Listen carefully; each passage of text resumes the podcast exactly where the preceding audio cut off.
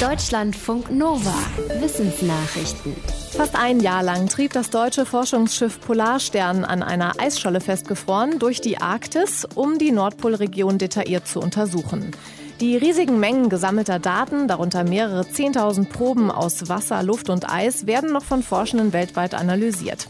Erste Ergebnisse hat der Leiter der Expedition Mosaik, Markus Rex, aber heute vorgestellt.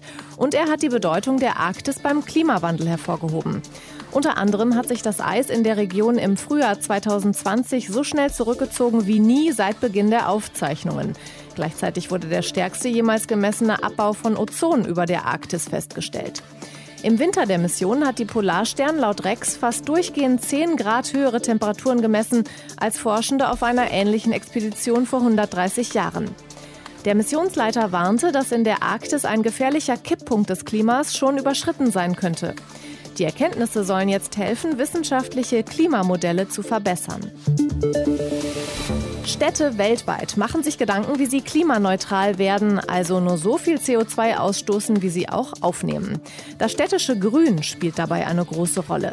Finnische Forschende plädieren dafür, dass es eine Umweltdeklaration für Bäume, Sträucher, Erde und Mulche geben sollte, die anzeigt, wie viel CO2 diese grüne Infrastruktur einer Stadt speichert.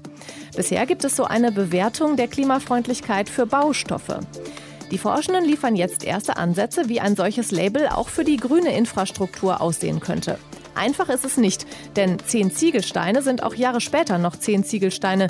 Zehn Setzlinge aber verändern sich von Jahr zu Jahr. Deshalb soll jetzt in einem Feldversuch geschaut werden, welches CO2-Speicherpotenzial etwa typische Parkpflanzen im Laufe ihres Lebens haben. Es gibt Spitzmäuse und Maulwürfe, die tauchen. In Bächen, an Flussufern und in Seen. Klingt erstmal nicht nach einer guten Idee für so kleine, warmblütige Tiere, denen es unter Wasser schnell zu kalt werden kann. Forschende haben aber mit Hilfe von Genanalysen entschlüsselt, dass das aus evolutionärer Sicht Vorteile bringen muss. Sie konnten nachvollziehen, wie sich die Tauchfähigkeit entwickelt hat, und zwar bei drei Spitzmaus- und zwei Maulwurfarten. Demnach erlaubt ein spezielles Gen, unter anderem der Wasserspitzmaus, auch im Wasser zu leben. Das Gen sorgt für mehr Myoglobin in den Muskeln und dank dieses Proteins kann mehr Sauerstoff fürs Tauchen in den Muskeln gespeichert werden.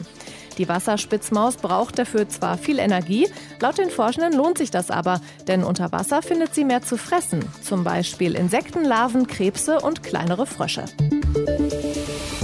Permafrostboden ist dauerhaft gefroren, zum Teil bis in mehrere hundert Meter Tiefe. Ein internationales Forschungsteam beschreibt jetzt eine sehr alte dieser natürlichen Gefriertruhen.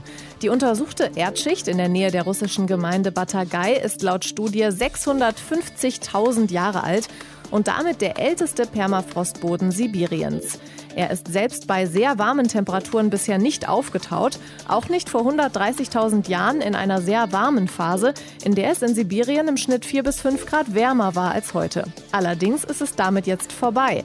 Ursprünglich wuchsen auf dem Boden Bäume, die eine natürliche Schutzschicht bildeten.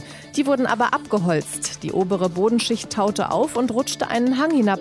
Der Permafrost wurde freigelegt und schmilzt seitdem. Das ist problematisch, weil dann auch Bakterien aufwachen, die aufgetautes Pflanzenmaterial zersetzen und so Methan und Kohlendioxid produzieren. Und das sind große Treiber des Klimawandels. Dieser Galaxienbogen ist einfach zu groß. Ein Forschungsteam der englischen Universität Central Lancashire hat im Sternbild Bärenhüter einen 3,3 Milliarden Lichtjahre langen Bogen aus Galaxien entdeckt. Das ist selbst fürs All enorm. Der Giant Arc getaufte Bogen überspannt etwa ein Fünfzehntel des beobachteten Kosmos. Das Problem, damit widerspricht er eigentlich den gängigen Gesetzen der Kosmologie. Die besagen nämlich, dass die Masse im Weltall einigermaßen gleichmäßig verteilt ist und dass es eine Obergrenze für die Größe von Strukturen im All gibt. Und die liegt bei 1,2 Milliarden Lichtjahren. Der Galaxienbogen ist aber dreimal so groß. Und er ist nicht die erste Struktur, sondern schon die dritte, die die Obergrenze sprengt. Die Forschenden sagen dann auch, da scheint etwas mit den Grundsätzen der Kosmologie nicht zu stimmen. Auch auf dem Campingplatz zählt Lage, Lage, Lage. Nicht zu nah an den Toiletten, aber auch nicht zu weit weg. Aussicht wäre schön und nicht ganz so viele Nachbarn. Ein US-Professor für Outdoor-Erholung hat sich angeschaut, welche Stellen auf einem Campingplatz wirklich beliebt sind. Dafür hat er 23.000 Reservierungen für den Campingplatz Watchman analysiert. Der liegt im Zion-Nationalpark im Bundesstaat Utah und ist mit seinem roten Canyon und dem Virgin River besonders beliebt. Es zeigte sich, dass die harten Fakten am wichtigsten sind, nämlich der Preis und der Zugang zu Elektrizität. Das liegt vermutlich auch daran, dass die Besucher oft mit Camperbussen kommen. Danach kommen der leichte Zugang zu Toiletten, Wasserstellen und Mülleimern. Die Natur spielt zwar auch eine Rolle, aber eine eher kleine. Deutschlandfunk Nova